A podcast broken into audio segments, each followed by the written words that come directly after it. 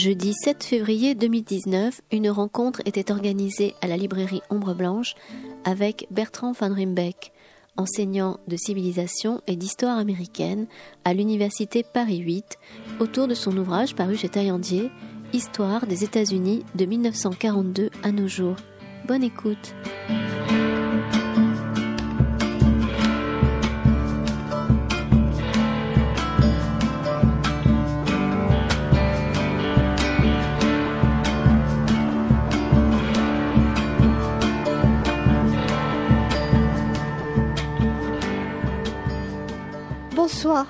Ben, je suis ravie d'avoir euh, autant de monde pour la venue de Bertrand Ruembeck, vraiment. Euh, c'est un horaire un peu difficile, euh, mais nous avons appris un peu tard sa venue, mais nous, nous prévoirons autre chose et dans des meilleurs temps. En tout cas, merci à vous tous d'être venus. Donc, à propos de ce magnifique livre Histoire des États-Unis de 1492 à, nos jours. Alors, Bertrand va faire une présentation de son ouvrage. Hein, pendant 30-40 minutes. Et puis ensuite, nous pourrons discuter avec lui. Vous pourrez poser toutes les questions euh, qui vous semblent souhaitables. Voilà. Merci Bertrand. merci à vous pour cette invitation.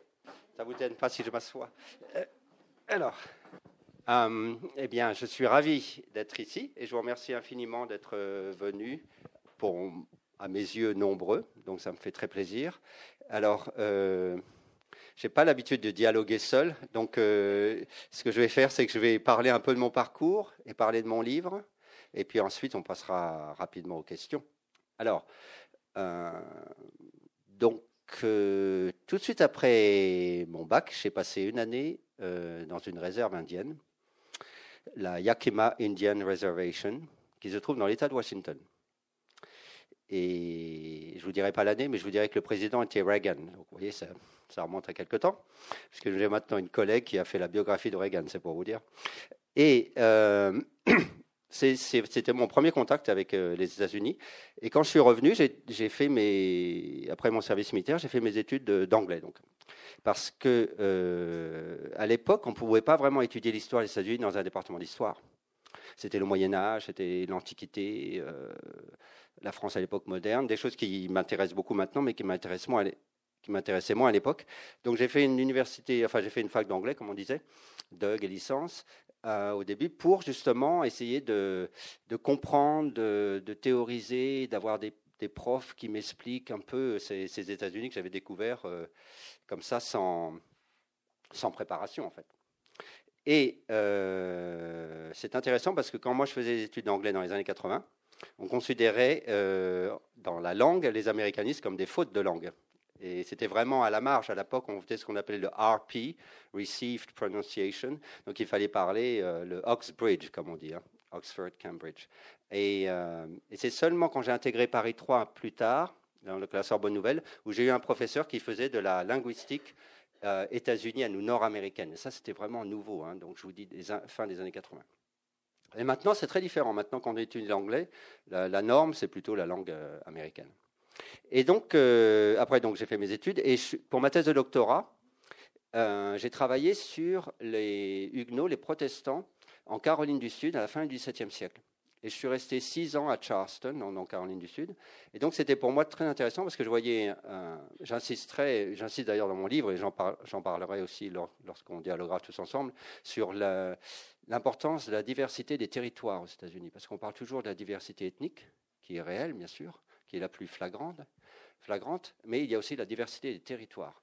Et moi, j'avais connu l'Ouest, le Nord-Ouest, et maintenant, je connaissais le Sud, qui est vraiment une région à part, qui est une région qui est un petit peu euh, qu'on associe trop rapidement à mes yeux avec euh, la ségrégation, euh, l'esclavage, et qu'on la voit comme marginale parce qu'elle effectivement, elle a été vraiment appauvrie, détruite d'ailleurs au début, ensuite appauvrie, très appauvrie pendant près d'un siècle, hein, des années 1860 à 1960. Euh, alors que, comme je dis souvent dans mes cours ou dans mes ouvrages, à l'époque coloniale, ou au XVIIIe siècle, la, Virginie et la Caroline du Sud étaient les colonies les plus riches. Euh, euh, les quatre des cinq premiers présidents américains étaient virginiens. Donc le Sud a, toujours eu un rôle central dans l'histoire des États-Unis. jusqu'à la guerre de sécession. Donc on en a une vision un peu d'une région marginale, mais en fait c'est récent dans l'histoire des États-Unis. Ah, relativement récent. Alors, donc je reviens, j'ai fait donc cette, cette thèse, j'ai soutenue en France, mais j'ai fait tout mes, mes, mon dépouillement à Charleston. Et donc j'ai connu cette Caroline du Sud, ce Sud. Alors là, il y a la langue, la littérature, la gastronomie aussi qui est différente. On mange beaucoup de shrimp, hein, de crevettes. Si vous avez regardé Forrest Gump, hein, on dit, lui c'est la Louisiane mais, et la Georgie parce que c'est tourné à Savannah.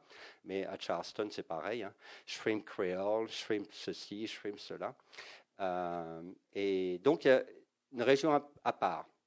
C'est très intéressant dans, le Sud parce que si vous êtes dans un État du Sud, on a une vision différente de ce Sud. En Caroline du Sud, on me disait que, par exemple, le Maryland ou la Virginie n'était pas le Sud, alors qu'historiquement, c'est clairement le Sud, puisque c'était des États confédérés.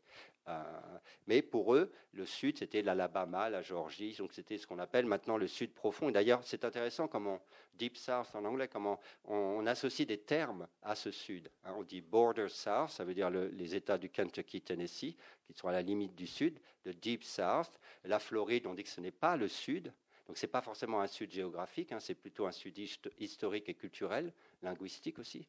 Euh, ce qui était intéressant sur place, parce que justement, excusez-moi, je vais de digression en digression, mais ah, c'est un peu ce qu'un monologue d'une certaine manière, c'est que on dit toujours qu'en Amérique, l'anglais est le même dans tous les, dans tous les États.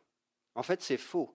Euh, bien sûr, avec la télévision, la télévision, depuis les années 60, euh, il y a eu une uniformisation de la langue américaine. Mais quand vous êtes dans certains États et vous rencontrez des gens, bon, maintenant d'un certain âge, ils vont parler un accent euh, qui n'est pas forcément l'accent de l'État.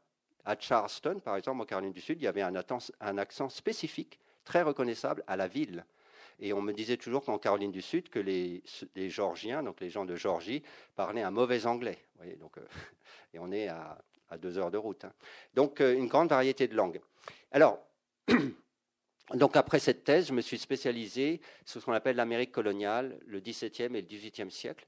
Euh, il y a en 2013, j'ai publié un livre chez Flammarion qui s'intitule L'Amérique avant les États-Unis, une histoire de l'Amérique anglaise, que j'ai fait commencer en 1497, que est le voyage de John Cabot euh, au Giovanni Caboto pour les Anglais. Euh, et, je vais terminer en 1776.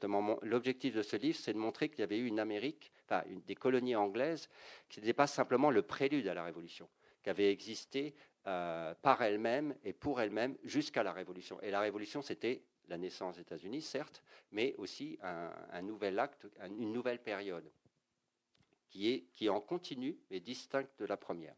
D'ailleurs, ça avait beaucoup surpris euh, mes collègues à l'époque qu'on puisse écrire 800 pages sur l'Amérique avant 1776, parce qu'en général, une histoire des États-Unis commence au moment de la Révolution. Donc, je me suis spécialisé dans ces. Moi, je me décrirais comme un 18e américain ou euh, spécialiste de l'Amérique coloniale. Et puis, euh, avec cet ouvrage, donc sorti en septembre dernier, j'ai pris quelques risques parce que c'est la première fois que j'écrivais en fait au-delà comme j'avais écrit sur le Sud, bien sûr, je m'étais beaucoup intéressé à l'histoire des États-Unis jusqu'à la guerre de sécession. Mais là, c'est la première fois que j'allais au-delà. Donc, euh, bon, j'espère que le pari est réussi. Alors, ce livre, qu'en dire euh, Je l'ai écrit, alors ça peut-être je vais parler comme un spécialiste, mais je l'ai écrit plutôt comme un angliciste ou américaniste qu'un historien. C'est-à-dire, bien sûr, j'utilise des archives, je travaille comme un historien, mais je voulais lui donner euh, une orientation socioculturelle je voulais qu'il y ait des vignettes de personnages. Je voulais faire allusion à des romans. Les historiens ne le font pas tout le temps. À des films. Euh, je voulais aussi, dans les notes, euh, définir certains termes, parler de la langue. Pourquoi les Américains utilisent ce mot? En quoi il est différent du mot britannique à l'origine? Euh, que veut dire, quelles sont les différentes acceptions de tel ou tel mot dans la, dans la langue culturelle américaine, par exemple?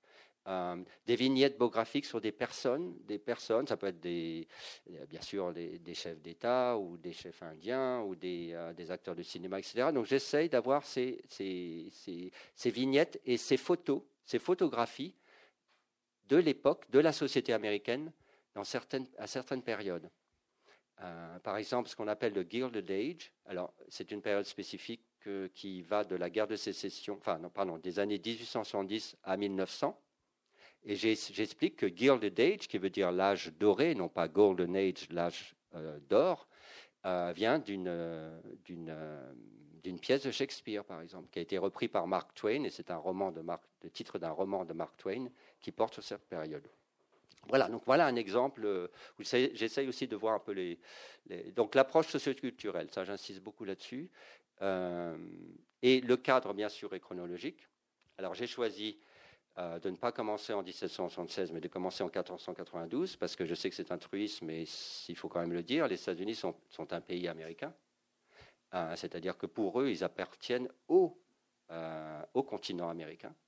Columbus euh, il y a Columbus Day qui se fête aux États-Unis. Columbia est le nom d'une université. Euh, il y a des villes. Euh, en Caroline du Sud, il y a une Columbia, par exemple. Hein. Le premier emblème de l'Amérique, c'est pas Uncle Sam. Uncle Sam, ça vient de 1812, donc ce qu'on appelle la deuxième guerre d'indépendance contre les Britanniques, mais cette fois-ci sans l'aide de la France. Et Uncle Sam, c'était donc un personnage qui a existé, qui habitait à Troy. Vous savez qu'en Amérique, on a tous ces noms de villes européens à Troy, donc Troyes, mais à New York cette fois-ci. Et il, euh, il fournissait l'armée américaine en nourriture, en fait. Et il mettait sur ses, euh, sur ses tonneaux US. Hein. Euh, et donc c'est devenu un Sam, voilà, plus tard. Et donc, mais le premier symbole de l'Amérique, c'était Columbia. C'est une femme. Hein. Une femme qui était une, en fait une princesse indienne. Parce qu'à l'époque, on dessinait l'Amérique, le continent américain, sous les traits d'une femme. Euh, donc voilà, donc je voulais, je voulais pays américains. Et ça me fait penser que quand Obama, qui est pour moi, je n'ai pas le droit de me prononcer en matière de politique, parce que je suis censé être objectif, mais c'est un de mes présidents préférés, vous vous, en doutez, euh, surtout pour son éloquence, et aussi, parce qu'il a représenté, en fait. Euh, son élection, c'est quand même un moment, même si maintenant on a perdu l'euphorie de 2008, quand même, quand vous voyez, quand vous regardez l'histoire des Afro-Américains depuis l'esclavage. Hein. Il faut savoir que l'esclavage est concomitant à la fondation des États-Unis. Euh, les premiers esclaves arrivent en Virginie en 1619. Il y en avait sans doute avant, mais on a le premier registre avec des esclaves, des Noirs, des, Africains, en 1619. Vous voyez, la Virginie est fondée en 1607, donc c'est vraiment le tout début de l'Amérique. Donc ils ont toujours été là, en fait. Et euh, quand vous voyez après la ségrégation, euh, etc., donc c'est une histoire vraiment douloureuse. L'élection d'Obama, c'était formidable. Mais à part ceci, euh, bien sûr, et puis aussi parce que lui, comme il avait une mère euh, blanche qui venue du Kansas, euh, lui-même il avait un père africain, donc il représentait aussi, moi, la diversité américaine, non seulement la communauté afro-américaine, mais c'était d'autant plus intéressant aussi qu'à l'époque, à l'époque de Clinton, qui était un président sudiste, hein, puisqu'il venait de l'Arkansas, donc élu en 92, euh, Tony Morrison avait écrit He's our first black president. Donc en 92, on pensait en fait qu'on pourrait jamais avoir un président noir en fait. Et donc Clinton, c'est lui qui se rapprochait le plus de ce que pourrait être un président afro-américain. Donc c'est pour vous dire qu'en 2008, ça fait quand même donc sans remonter à, sans remonter à Luther King qui dans son rêve le rêve de Luther King ne mentionne pas d'avoir un président américain. C'était déjà, c'était bien au-delà en 63 de ce qu'il pouvait espérer. Donc 2008, un moment euphorisant euphorisant, euphorique, euphorisant, et il faut vraiment garder cette mémoire, hein. euh, même si, en 2016 bien sûr, mais on y reviendra peut-être, euh, un peu changer la nature de tout cela. Euh, donc, on est... donc, je voulais en fait... ah oui, je parlais d'Obama parce que quand il allait à Cuba, c'est une de ses grandes œuvres pour moi, bien sûr, Obamacare, bien sûr, mais aussi son voyage, le, rétablissement des relations avec Cuba. Quand il était à Cuba, une des premières choses qu'il dit, c'est euh, nous, sommes, des pays américains.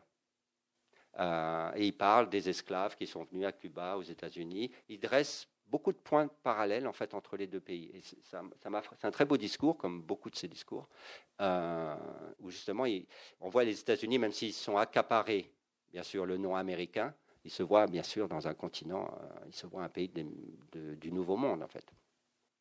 Donc 1492 a un sens pour moi, parce que les États-Unis, les colonies anglaises, ensuite les États-Unis, sont inévitablement liés au voyage de Christophe Colomb de 1492. Ça me paraît une évidence, mais je voulais vraiment commencer avec ce moment-là, même si après je passe très vite. Alors c'est chronologique, donc euh, je, développe toute la période coloniale, ensuite la Révolution, Et après, 19e, guerre de sécession, Gilded Age, donc l'industrialisation. Alors là, c'est un autre moment où je voulais parce qu'on perçoit toujours l'Amérique comme, un pays ultra conservateur.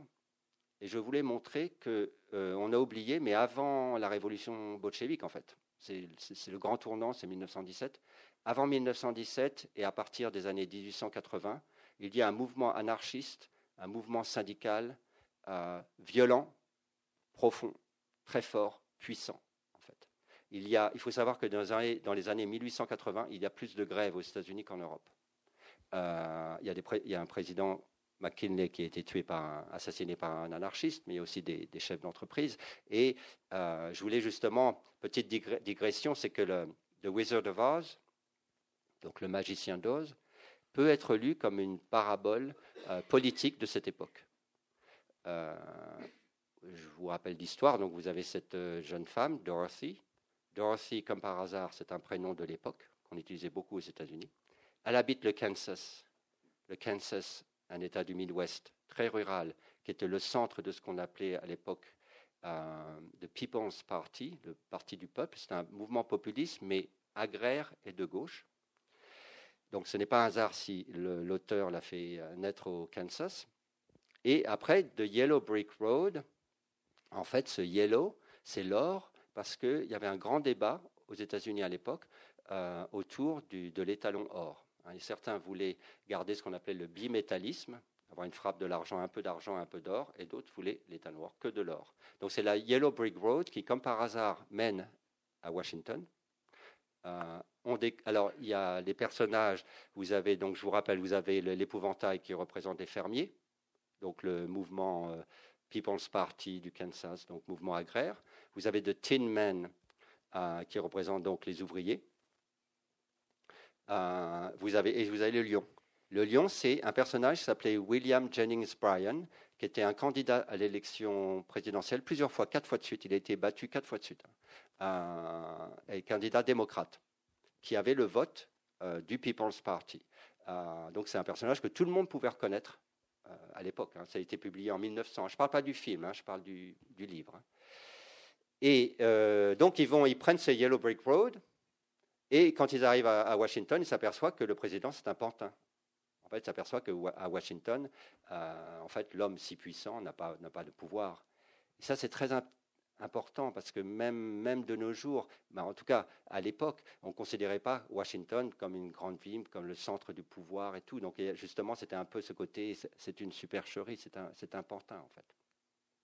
Et euh, les souliers d'argent, comme par hasard, pour que Dorothy revienne dans le Kansas, il faut qu'elle euh, entrechoque ses, souliers d'argent, d'argent justement, parce que c'est le bimétallisme, parce qu'il faut la frappe de l'argent. Pourquoi? Parce qu'elle avantage les, les, fermiers qui sont endettés. Et donc, euh, euh, l'étalon or provoquerait une raréfaction du crédit, un surendettement pour les fermiers. Donc, donc tout ça pour dire que dans les années 1880-1890, il y a des grèves. Le 1er mai, on l'a oublié, mais le 1er mai, est né aux États-Unis.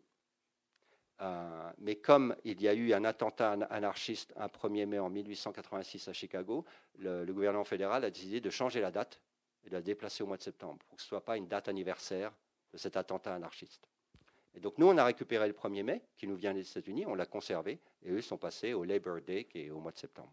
Donc euh, voilà un exemple. Et pourquoi la révolution soviétique euh, bolchevique change tout? Parce qu'à moment, à ce moment-là, euh, le gouvernement fédéral, le, FBI, on prennent peur. C'est ce qu'on appelle les Red Scare, c'est-à-dire la peur du rouge. Et là, effectivement, il va y avoir euh, une répression terrible à l'affaire Sacco et Vanzetti. Ça date de cette époque.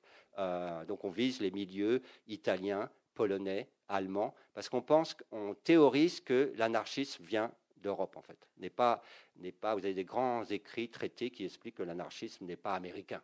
Ce n'est pas possible. Ça vient forcément d'ailleurs. Et donc, euh, on, va faire euh, une grande répression contre les, les, immigrés. Donc, c'est ce qu'on appelle Red Scare, c'est les années 20, les années de la prospérité. Donc, voilà. Donc, ça, c'est un exemple parmi d'autres où j'ai voulu montrer, soulever un peu une pierre euh, pour qu'on voit en dessous qu'effectivement, l'Amérique n'a pas été comme on l'aperçoit de nos jours. Alors, dans mon introduction, l'éditeur m'avait demandé euh, de trouver quelques concepts qui résument l'histoire des États-Unis, en fait. Donc, j'ai placé dans mon introduction. Alors, euh, bon, donc j'ai réfléchi à cette question. Et parmi ces concepts, euh, j'ai voulu mettre en avant l'espace. Que l'espace, depuis le début, c'est un concept fondamental dans l'histoire des États-Unis. Parce que les colonies, euh, c'est 2000 km du New Hampshire tout au nord à la Géorgie. Euh, les, colons ne se connaissent pas les uns les autres. On ne voyage pas d'une colonie à l'autre. On regarde toujours Londres en direction de Londres, où, chaque colonie a des agents, des lobbyistes, on dirait nos jours, payés par la colonie, qui font du lobbying au Parlement. Euh, et donc, on ne voyage, pas d'une colonie à l'autre parce qu'il y a cet espace, il n'y a pas de route. Hein. Euh, il n'y a que des sentiers, ce qu'on appelle des euh, Indian Paths, qui sont des, sentiers amérindiens. et donc, en fait, on se déplace qu'en navire, mais si on prend un bateau, c'est pour aller peut-être à la Barbade ou à la Jamaïque ou à Londres, mais ce n'est pas pour aller de, Charleston à New York, c'est rare en fait. Donc l'espace. Et puis, bien sûr, cette immensité vers l'ouest. Enfin, quand je dis l'ouest, c'est-à-dire les Appalaches, hein, jusqu'au Mississippi à l'époque. Donc l'espace. Euh, ensuite, la diversité. L'Amérique a toujours été un pays ethniquement divers. Euh, depuis le début. Quand vous regardez dans le détail, vous regardez New York, par exemple, qui était une colonie hollandaise au départ, qui a été conquise par les Anglais en 1664, il y avait des gens de toute l'Europe. Euh, dans ce qui est devenu le Delaware, c'était la Nouvelle-Suède. Il n'y avait que des Finlandais et des Suédois. Euh, dans, dans, les, dans les, les, colonies, disons, des Appalaches, le Piémont appalachien, il y avait ce qu'on appelle des Scots Irish, qui étaient des Irlandais, pas des, pardon, des Écossais, des descendants d'Écossais installés en Irlande. En français, on peut dire irlando-écossais. Euh, et qui s'installaient sur, sur ce qu'on appelait la frontière.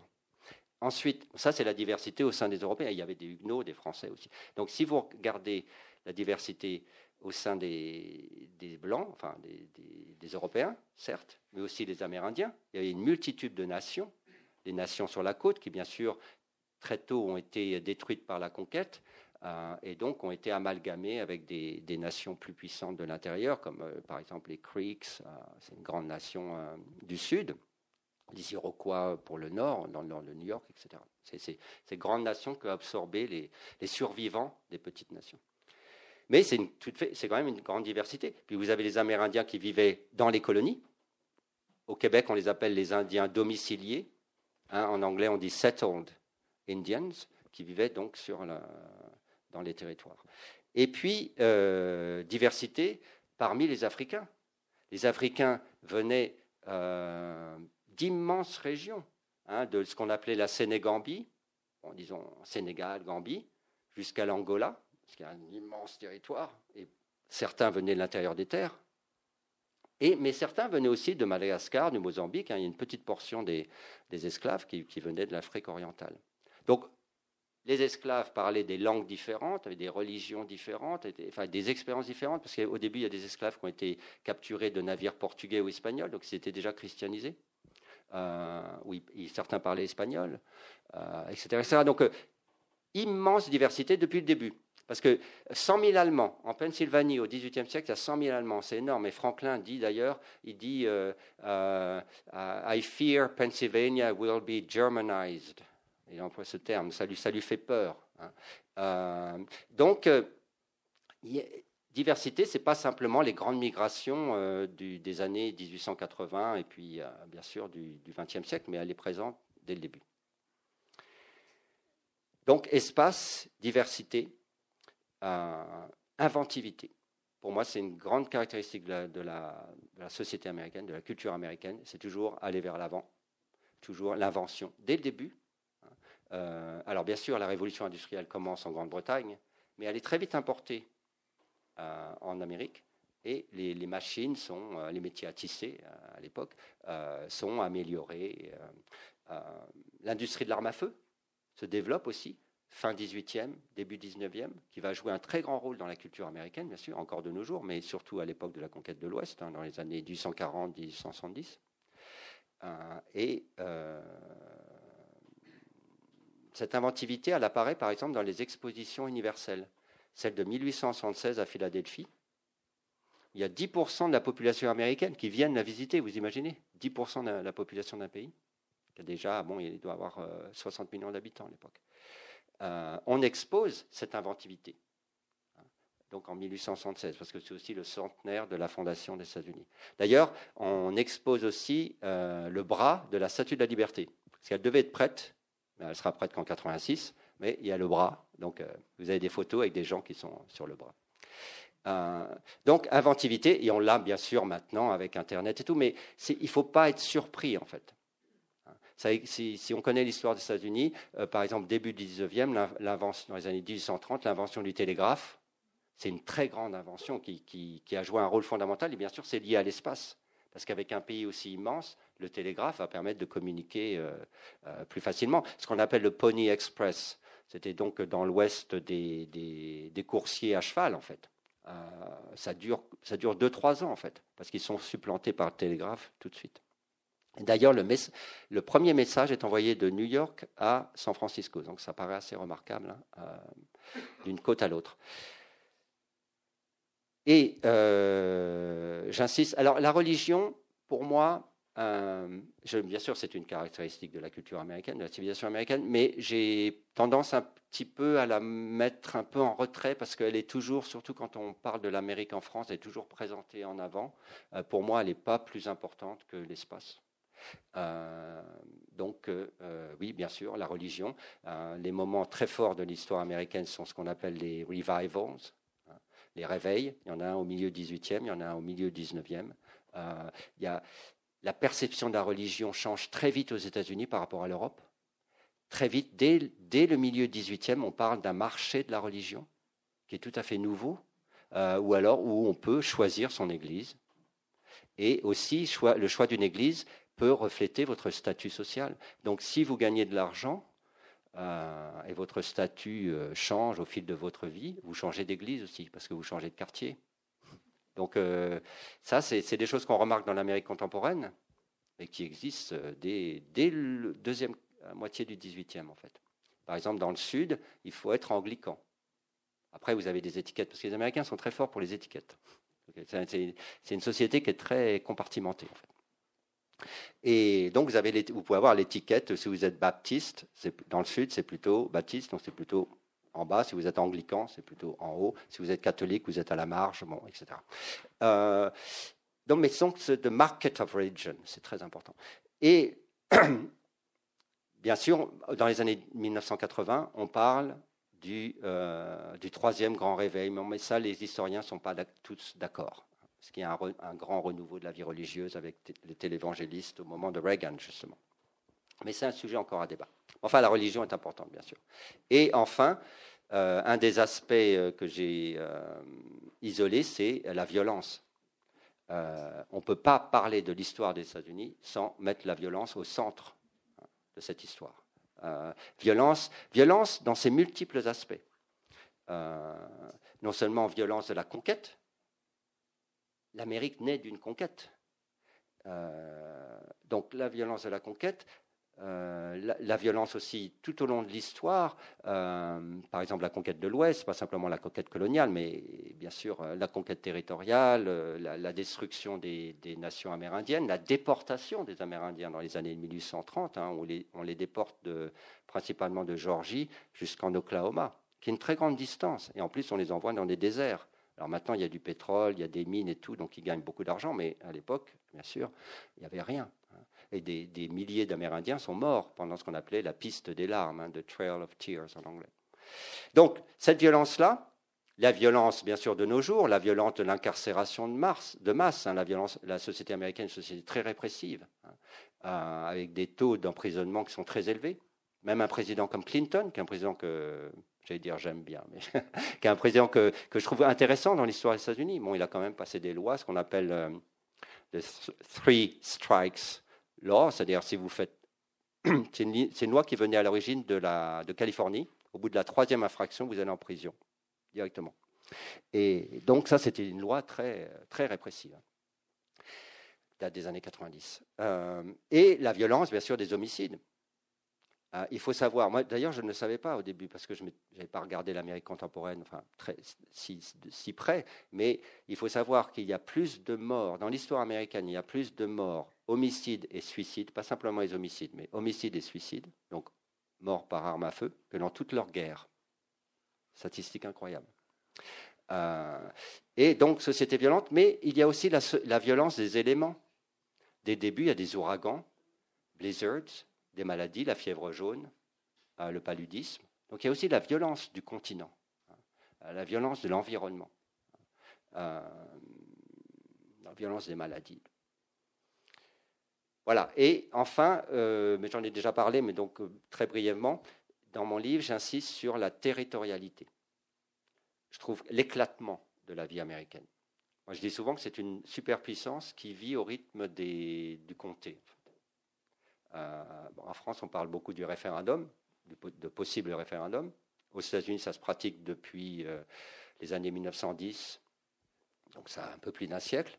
Et les référendums peuvent être, ils sont au moment des élections présidentielles ou au moment des élections législatives, mais ça peut être des questions extrêmement locales. Quand moi j'étais à Charleston, il y avait tout le monde parlait que d'une chose, ce n'était pas tellement l'élection de Clinton, c'était dans le Sud, donc il n'aimait pas. Mais, bah, il n'aimait pas parce que le Sud, c'est plutôt les blancs du Sud sont plutôt républicains. Et euh, on pourrait y revenir là-dessus parce que c'est intéressant. Hein, hein, ça date de, Nixon. Et donc, euh, on, ne parlait pas tant. Moi, j'adorais, je, suivais tous les débats, Nick Clinton, je trouvais ça fascinant. Mais eux, ils ne parlaient que du référendum qui portait si on allait ouvrir un Walmart, c'est-à-dire un carrefour, un Walmart dans tel ou tel comté, où il n'y en avait pas jusqu'à présent. On parlait que de ça. Donc, vous voyez, donc les, référendums ne sont pas euh, sont pas forcément sur des grandes questions institutionnelles. Hein. D'ailleurs, le plus souvent, elles sont extrêmement locales. Et donc, je voulais insister là-dessus dans mon livre sur euh, cette juxtaposition de territoires. Les Américains vivent dans leur ville, dans leur État, dans leur comté. Euh, et tout au long de l'histoire américaine, on a ces, territoires qui se sont assemblés les uns aux autres hein, depuis le début. Parfois se sont séparés, comme le Sud pendant la guerre de sécession, parce que la guerre de sécession est vue par les sudistes comme une guerre d'indépendance. Pour eux, ils ont proclamé leur indépendance. En fait, ils revenaient à l'esprit des fondateurs. Ils citaient la déclaration d'indépendance 1776. Ils disaient Bon, bah, vous n'avez pas respecté le contrat, donc nous, on va se séparer. Comme nos ancêtres se sont séparés de la Grande-Bretagne. Euh, donc, euh, j'insiste beaucoup sur la territorialité. Euh, et l'attachement, euh, l'attachement des, Américains euh, à leur, territoire et la diversité des États. Hein, moi, c'est un pays extrêmement complexe parce que c'est très difficile de généraliser. Quand j'étais à Charleston, j'avais un collègue qui était venu me rendre visite et il m'avait posé une question sur les syndicats. Alors moi je dis bon, ça, alors je lui ça dépend des États.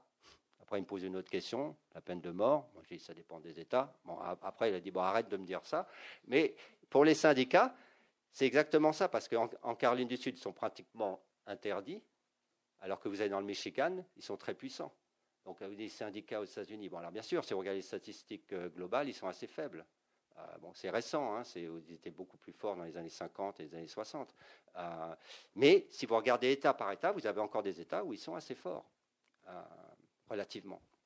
Donc voilà. Donc euh, bien sûr, on ne peut pas aller jusqu'au bout de ce raisonnement parce que sinon on dirait rien sur les États-Unis et ça ferait une demi-heure que je parle pour rien dire. Mais, donc j'aurais forcément tort. Donc euh, il faut quand même se forcer à généraliser.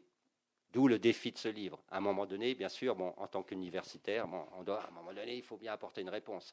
Donc, euh, il faut, j'ai essayé de généraliser, de prendre les grandes lignes, les grandes tendances de l'histoire américaine. Euh, une dernière chose sur laquelle j'insiste, c'est les culture wars, ce qu'on appelle les culture wars, qui datent des années 80. Donc, on traduirait guerre de société, non pas guerre culturelle. Je pense guerre de société, c'est mieux traduit. C'est très important. C'est dans les années 90 où deux Amériques s'affrontent, pour ou contre le politiquement correct. Et on s'aperçoit de nos jours combien cet affrontement des années 90 sous Clinton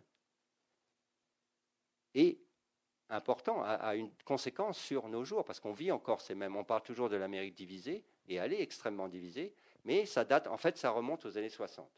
par rapport à la guerre du Vietnam, par rapport à la contre-culture. C'est revenu sous Clinton.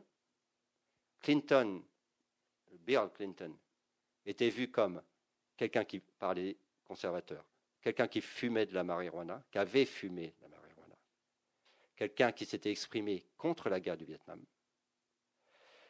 Donc, euh, quelqu'un qui avait osé dire à la télévision s'il portait des caleçons ou des slips.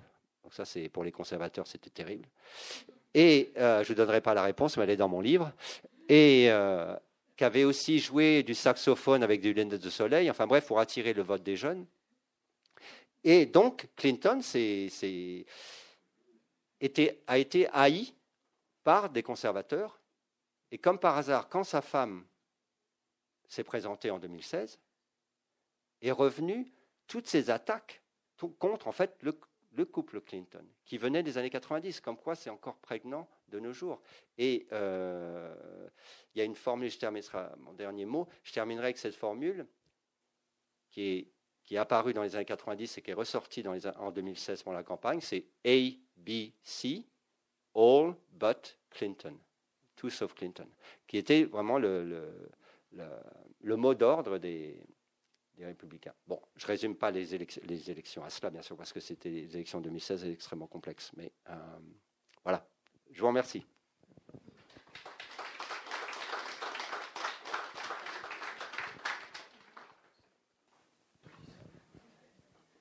Moi, j'avais une question à vous poser, du coup, euh, par rapport à votre euh, formation et aussi, euh, du coup, je pense que vous en parlez dans votre livre, sur les réserves indiennes. Du coup, parce qu'on a un peu de, mal à se les représenter, je pense. On parle de génocide indien, on parle de tout ça. Et donc, du coup, je voulais juste savoir un peu plus de précision sur ces réserves et sur le traitement des Indiens dans l'époque moderne. Ah, très bien. Question complexe, parce que la réponse est tout au long de l'histoire des États-Unis, bien sûr. Euh, sur les, sur les réserves en particulier, euh, il y avait la raison pour laquelle moi je pouvais, enfin c'est ma famille d'accueil pouvait, qui était blanche. Hein, en fait, c'était une française. C'est très historique parce que c'est une française qui avait épousé un officier américain pendant la Seconde Guerre mondiale. Et ça, c'est dans les livres d'histoire. Hein, c'est ce qu'on appelle le War Bride. Hein, donc quelqu'un qui a épousé euh, un officier américain et qui est, qui est parti aux États-Unis. Donc cette dame était française.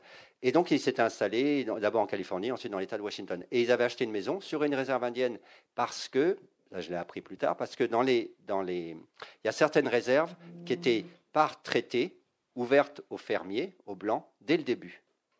Et des réserves qui étaient au contraire euh, où les blancs ne pouvaient pas accéder. Et dans cette Yakima, Yakima c'est Y-A-K-I-M-A, Yakima Indian Reservation où j'étais, il y avait une zone où on ne pouvait pas aller. Hein, qui était réservé aux Amérindiens. Mais là où j'habitais, il y avait, euh, c'était un voisinage assez, assez typique des États-Unis, hein. des fermes.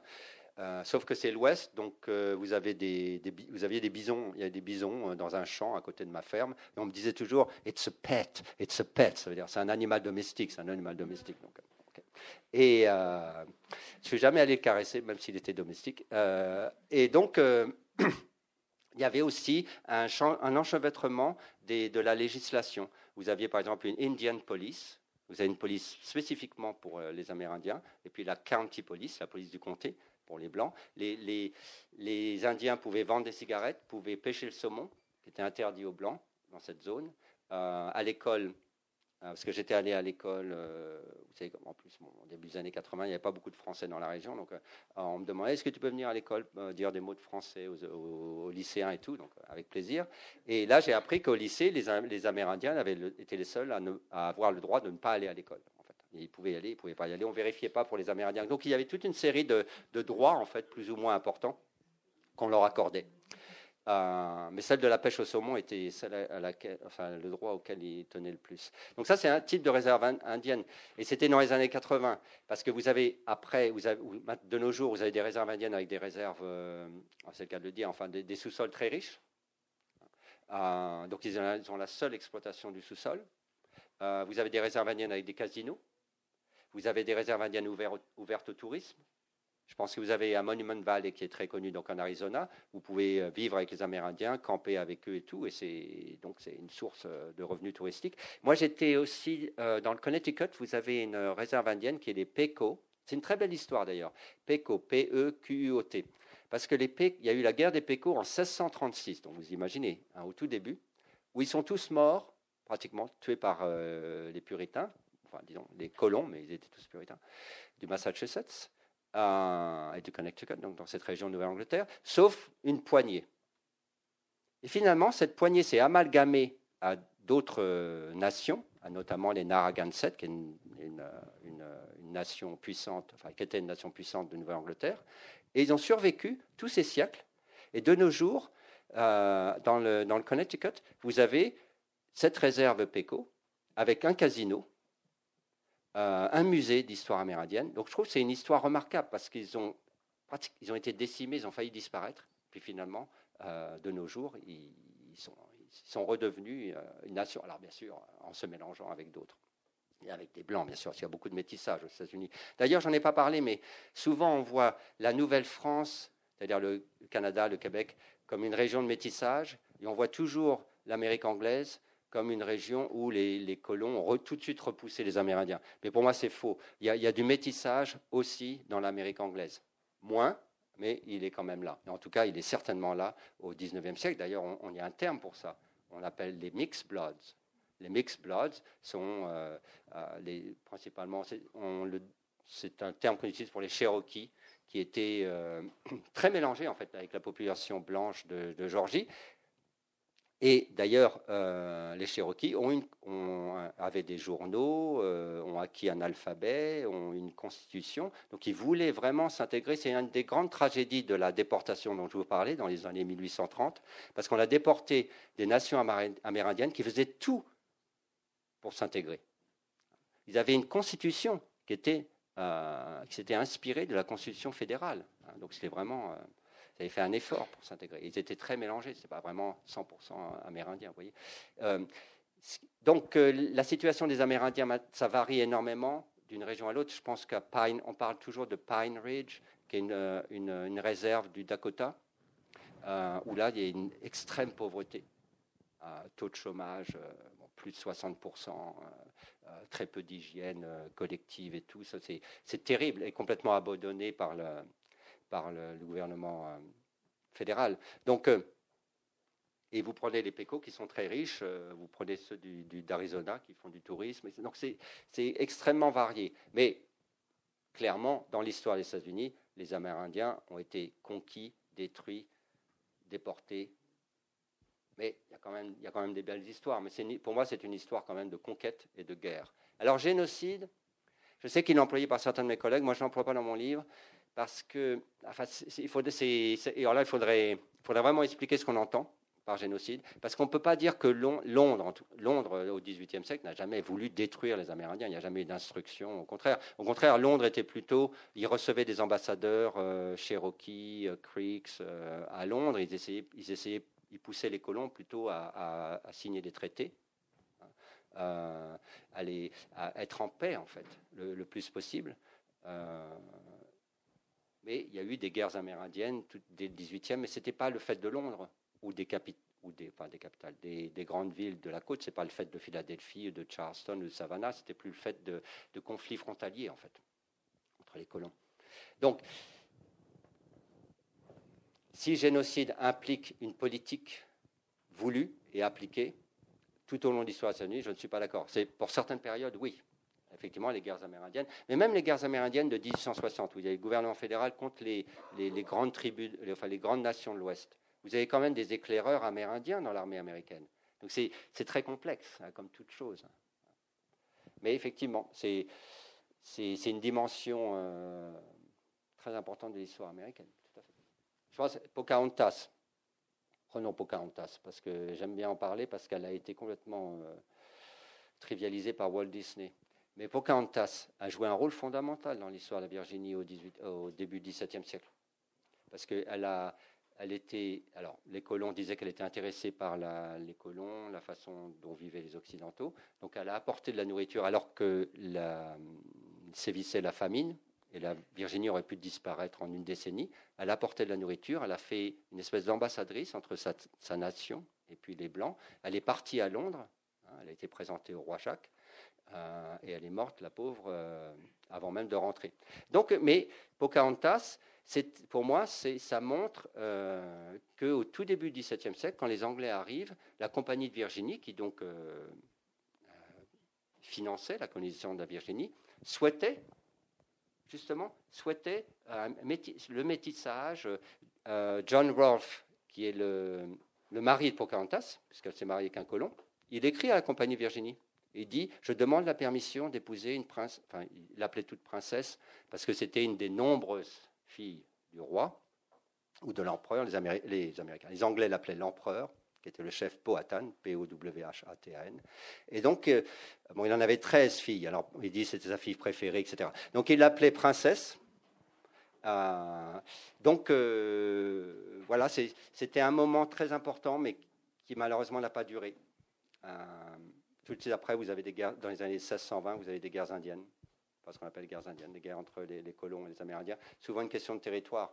Mais il y a eu un échec de politique de métissage, mais ça n'empêche pas que la politique de métissage a été voulue au tout début. Euh, vous avez dit que dans votre livre, euh, vous étiez appuyé sur des photos. Et euh, je me demandais si la photographie avait joué un rôle important dans l'histoire des États-Unis. Voilà. Tout à fait.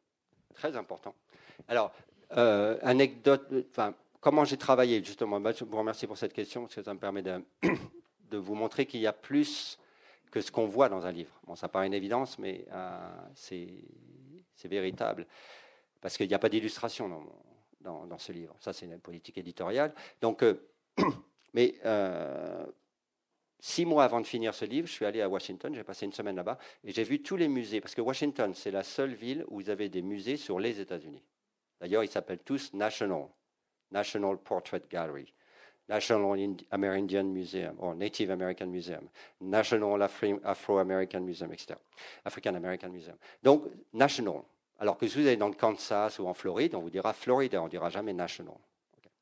Donc, c'est le seul endroit où on raconte l'histoire des États-Unis, en fait. Partout ailleurs sera l'histoire de l'État, du comté, de la ville, Sauf si c'est des moments très précis. Si vous allez à Philadelphie, on vous montrera l'indépendance, la Constitution américaine et tout, parce que ça, c'est des moments fondateurs du pays.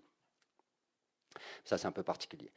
Euh, donc, je suis allé, euh, voilà, j'ai pris beaucoup de photos. Par exemple, le African American Museum, qui est ouvert en, c'était sous Obama, donc ça doit être nécessairement en 2016, juste avant qu'il parte. Euh, musée remarquable en plus, vraiment très bien fait et qui raconte toute l'histoire euh, des Africains américains depuis l'esclavage, depuis l'Afrique en fait, jusqu'à puis ensuite la traite, euh, l'esclavage, etc. et jusqu'à jusqu'à nos jours. Bon bah là par exemple, je prenais des photos. Je suis allé au musée de, de l'histoire américaine. Euh, j'ai vu des affiches de la deuxième guerre mondiale que j'avais jamais vues avant. Je les ai prises en photo. Et après, donc voilà. Alors ensuite, je les décrivais dans mon livre. Enfin, celle qui me paraissait le plus importante. Un exemple. Une, a beaucoup de c'est d'ailleurs, je vous conseille d'aller sur Internet pour voir ça parce que c'est vraiment des artistes. Hein.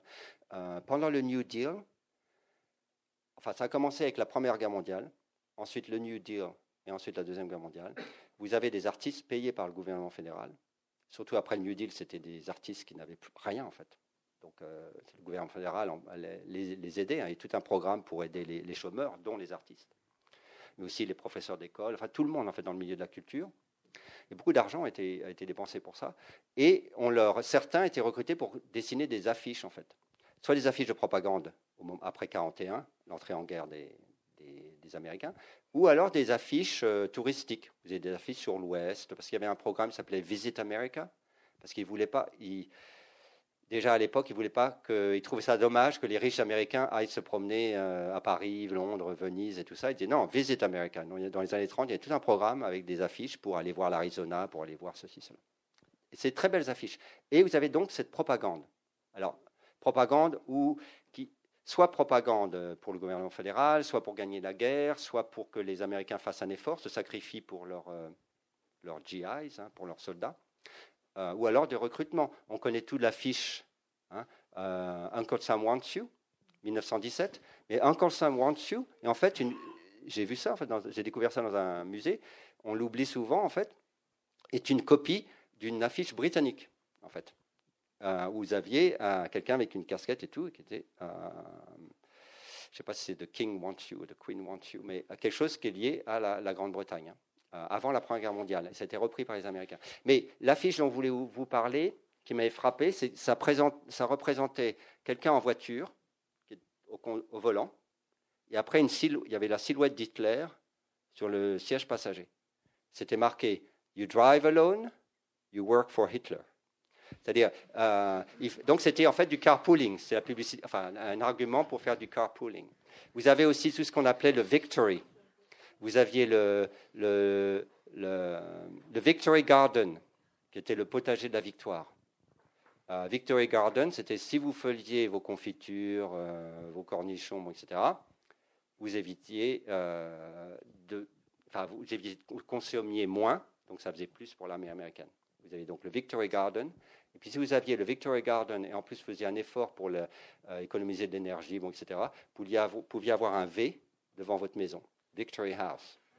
Donc toutes ces choses-là, on les trouve que dans les musées en fait, parce que euh, c'est une évidence pour les Américains, ou alors il faudrait travailler avec des historiens qui font euh, vraiment de, l'histoire culturelle poussée. Mais bon, donc voilà, c'est des objets ou des, images qui m'ont inspiré, dont j'ai parlé dans mon livre. Quand j'étais il y a très longtemps euh, junior in high school dans euh, près de Chicago, euh, on avait un livre d'histoire qui s'appelait The History of a Free People. J'aimerais savoir si les livres d'histoire actuels sont aussi tendancieux que ceux de l'époque. I'm afraid, yes. Uh, ça, c'est effectivement très intéressant. Et, alors, euh, Jefferson disait, euh, au début du 19e, donc président américain et aussi l'auteur de la Déclaration d'indépendance, virginien, planteur. je vous raconterai une anecdote sur Jefferson. Euh, il disait, euh, il parlait des États-Unis comme the Empire of Liberty. Donc ça veut tout dire. On a tout compris.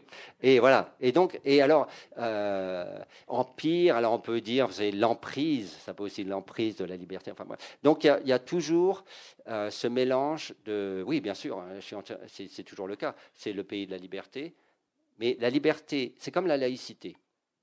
Liberté et laïcité, c'est des notions qui sont euh, très complexe à comparer entre celles que l'on vit, nous, en Europe, particulièrement en France, et aux États-Unis. Parce que c'est les mêmes mots, même si le mot laïque, laïcité n'existe pas vraiment en, Amérique, on dit plutôt secular. mais ils ont une conception. Si vous dites à un, Américain que son pays n'est pas laïque, il ne va pas vous comprendre, en fait. donc là, ils ont une vision de la laïcité très différente de la nôtre. Euh, parce que c'est un pays laïque et pourtant on, jure sur la Bible, mais ils vous diront c'est pas dans la Constitution. D'ailleurs, les Américains ont une expression très intéressante. Ils disent Godless Constitution, c'est-à-dire une décision où il n'y a pas de Dieu. Euh, et donc, euh, il y a cette. pour la liberté, c'est pareil. Pour nous, Français, quand on va aux États-Unis, on ne se sent pas trop libre. Parce qu'il y a, y a des codes, c'est un pays de codes.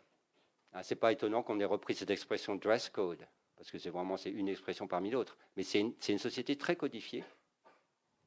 Euh, mais eux la voient comme très libre.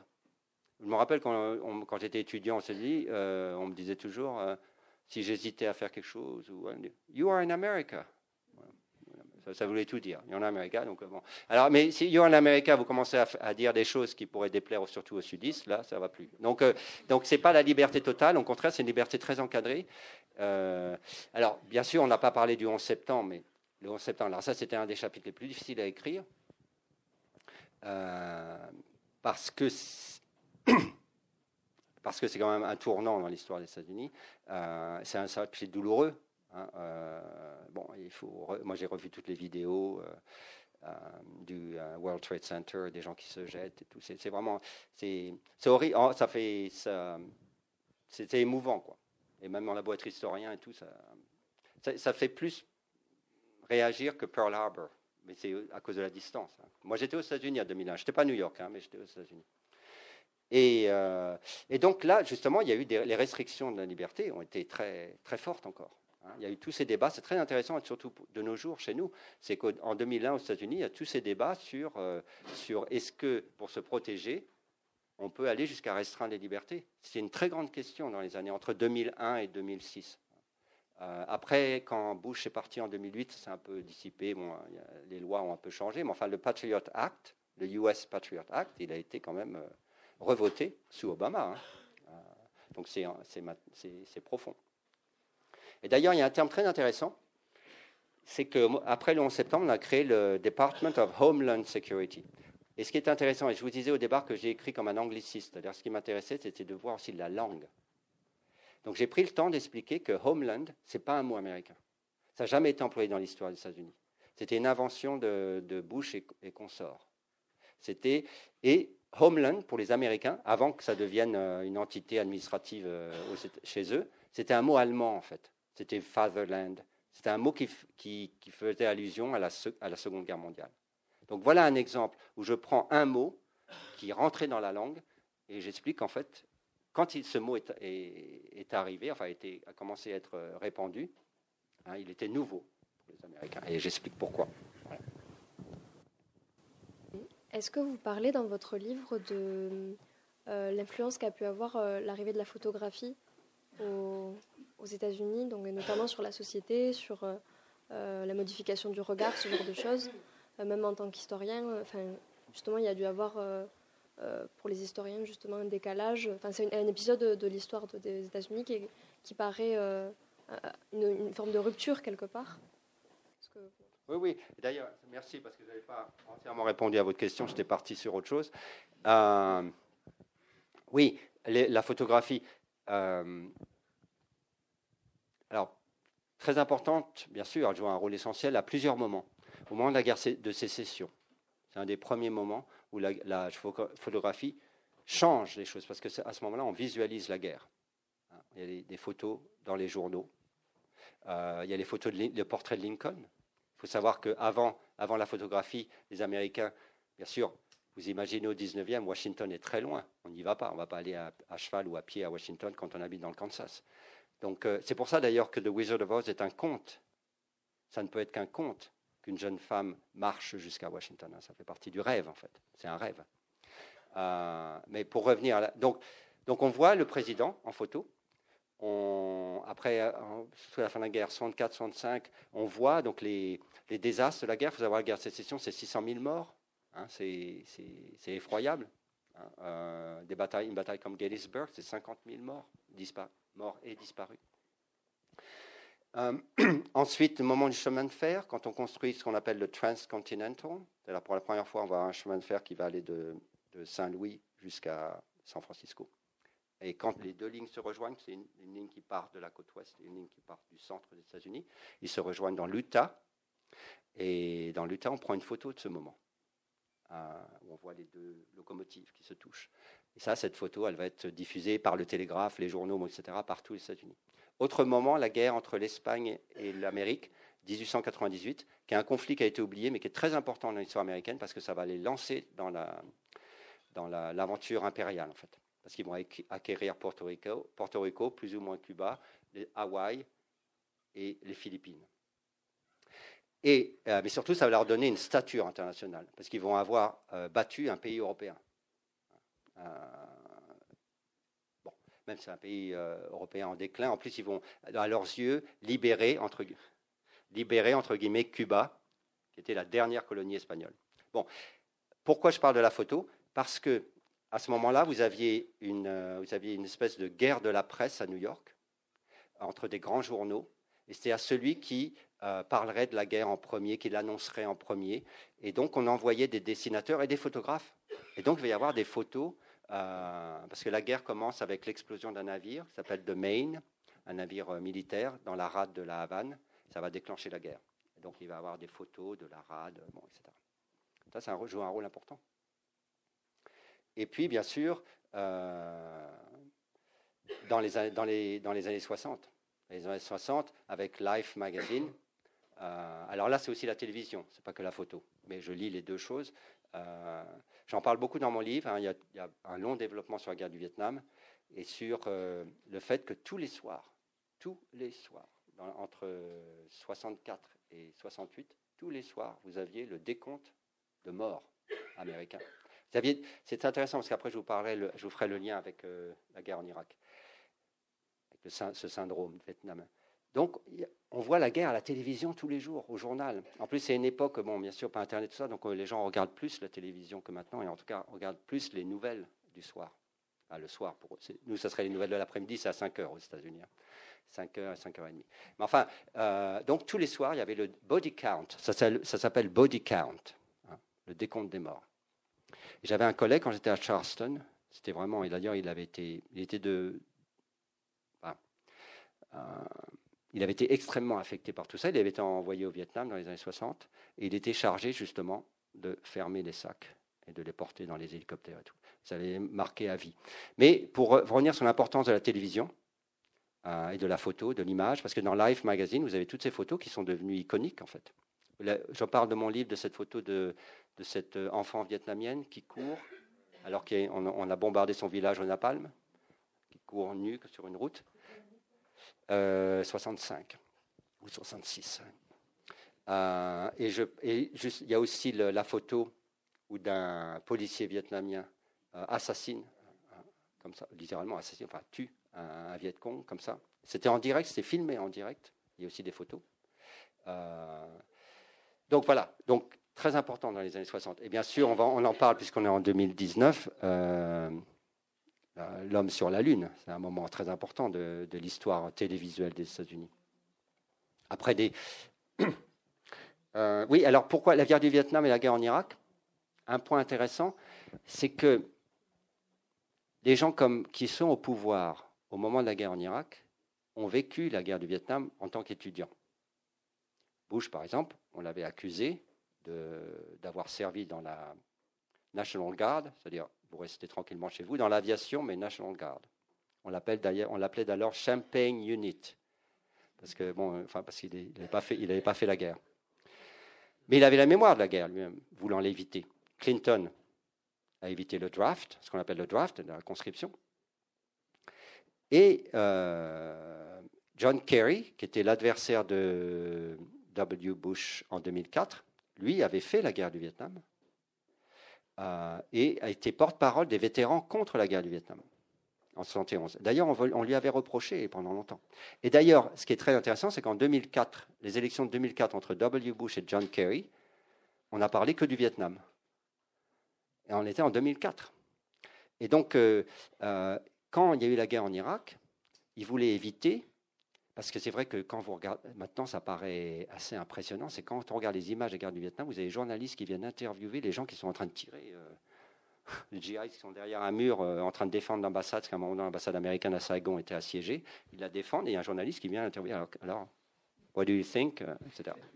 Et donc W. Bush et compagnie, alors là, plus jamais, plus jamais. Donc qu'est-ce qu'ils ont fait? Ils ont, d'ailleurs, ils ont utilisé ce mot, embedded, alors j'explique aussi ce mot embedded qui apparaît comme ça dans la langue américaine avec ce sens-là. Embedded, ça veut dire qu'on incorporait les journalistes dans les unités pour éviter qu'ils se promènent comme ça dans, tout le pays, comme ils avaient fait pendant au Vietnam. Donc, parce que je terminerai là-dessus, c'est que en écrivant ce livre, je me suis aperçu d'une évidence, mais quand on, voit chaque étape de l'histoire des ça apparaît plus clairement, de blocs générationnels. Vous avez vraiment des, gens, vous les, ils apparaissent à un moment de l'histoire des États-Unis et ils font carrière et vous les retrouvez 30 ans plus tard. Je vais prendre deux, trois exemples. Euh, Roosevelt, on l'associe au New Deal, on l'associe à la Deuxième Guerre mondiale, mais il était euh, ministre de la Marine, euh, secrétaire d'État à à la Marine pendant la Première Guerre mondiale. Donc il avait connu Wilson, il était venu en France avec Wilson au moment du traité de Versailles. Et on le retrouve pendant la Seconde Guerre mondiale. Prenez Nixon. Nixon, lui, il est, euh, il est un des sénateurs, pardon, congressmen, des euh, membres de la Chambre des représentants les plus actifs sous le macartisme, anti-communiste et tout ça. Dans la grande affaire de Alger Hiss, quelqu'un qui a été condamné, c'est un, un, de ceux qui mène l'enquête. Or, c'est lui qui va en Chine en 1974, quand il est président.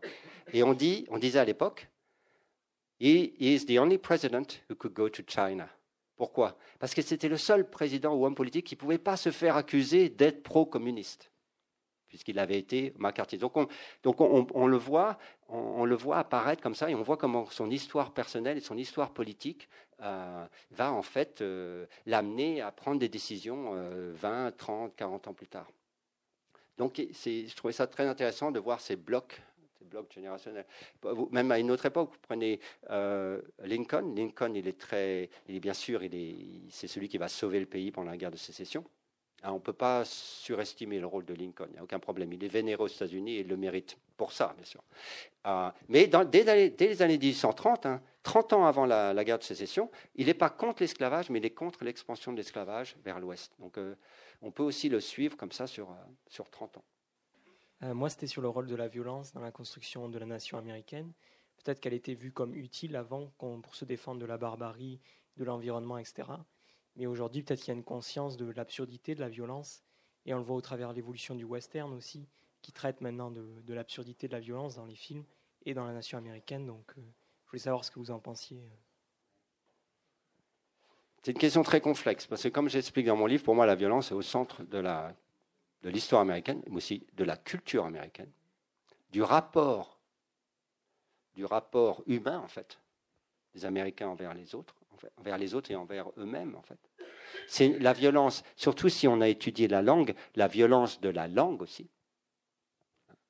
Euh, c'est quand, même, assez curieux quand vous regardez des films, euh, vous verrez jamais un postérieur nu, dirons-nous. Mais par contre, vous verrez beaucoup de gens se faire égorger, etc. Donc il y a une très grande tolérance pour la violence, en fait, dans ce qu'on montre, dans ce qu'on accepte de montrer. Alors, est-ce que c'est. Alors, donc, ils ont, une, relation par rapport à la violence qui est différente, comme ils ont une relation par rapport à la nature qui est différente de la nôtre ils sont beaucoup moins. C'est vrai que nous, souvent, on fréquente des New-Yorkais ou des Bostoniens, donc on avec des, ou Los Angeles, avec des gens qui sont assez isolés de la nature, c'est vrai. Euh, mais d'une manière générale, quand vous allez dans le reste du pays, c'est des gens qui vont à la pêche, qui vont à la chasse ou qui vont se promener, etc. Qui, sont en Caroline, ils sont habitués aux alligators, euh, etc., Donc euh, dans le Nord-Ouest, ils sont habitués aux grizzlies, aux ours. Donc ils ont un rapport aux animaux sauvages qui est très différent de, chez nous. Et l'utilité de la violence, question difficile. Moi, je trouve que c'est une société qui est, on l'a déjà vu, est assez répressive. Hein. donc, il y a une violence policière, il y a une violence euh, aussi de, la judiciaire, bon, qui n'est pas partout. C'est quand même un pays où ils avaient la peine de mort, pas dans tous les États, mais dans, quand même dans beaucoup d'États. Et même les candidats démocrates se prononcent pour la peine de mort. Euh, et effectivement, au début, euh, elle est inévitable, mais la violence est dans l'environnement en fait. Elle est dans l'environnement, elle est euh, dans les maladies, dans le, climat, dans les relations avec les Amérindiens, elle est dans l'esclavage. Bien sûr, j'en ai pas parlé, mais l'esclavage ne tient que par la violence. Il faut oublier toutes les théorisations. L'esclavage tient par la violence. Euh, donc, elle est présente dès le début, et donc ils ont une relation différente ils sont moins. dernier exemple, quand j'étais euh, la dernière fois j'étais à Washington, dans le Washington Post, qui est donc un journal euh, remarquable, qui est très agréable à lire, mais vous avez un, une annexe chaque week-end. Vous avez toute la liste des gens qui ont été tués à Washington et dans les comtés. Et ça ne vous donne pas envie de sortir de l'hôtel à, 19h ou à 20h quand il fait nuit, parce que, il faut pas, en tout cas, il ne faut pas lire la liste. Et donc, euh, ça, on n'imagine pas le. Vous imaginez le monde avec 10 pages de gens qui ont été tués à Paris euh, dans la semaine. Donc, euh, je veux dire, ils ont. C'est différent. Parce que quand j'en parle à mes amis américains, that's the way it is. This is America. Voilà. Donc, ça fait partie, ils sont habitués. Quoi. Le ah bah oui, c'est ça. Ils aimeraient bien, certains aimeraient bien changer ça, bien sûr. Je, je ne je conteste pas du tout ça, au contraire. Mais bon, on a l'impression que c'est une force, c'est là. Quoi. Ah,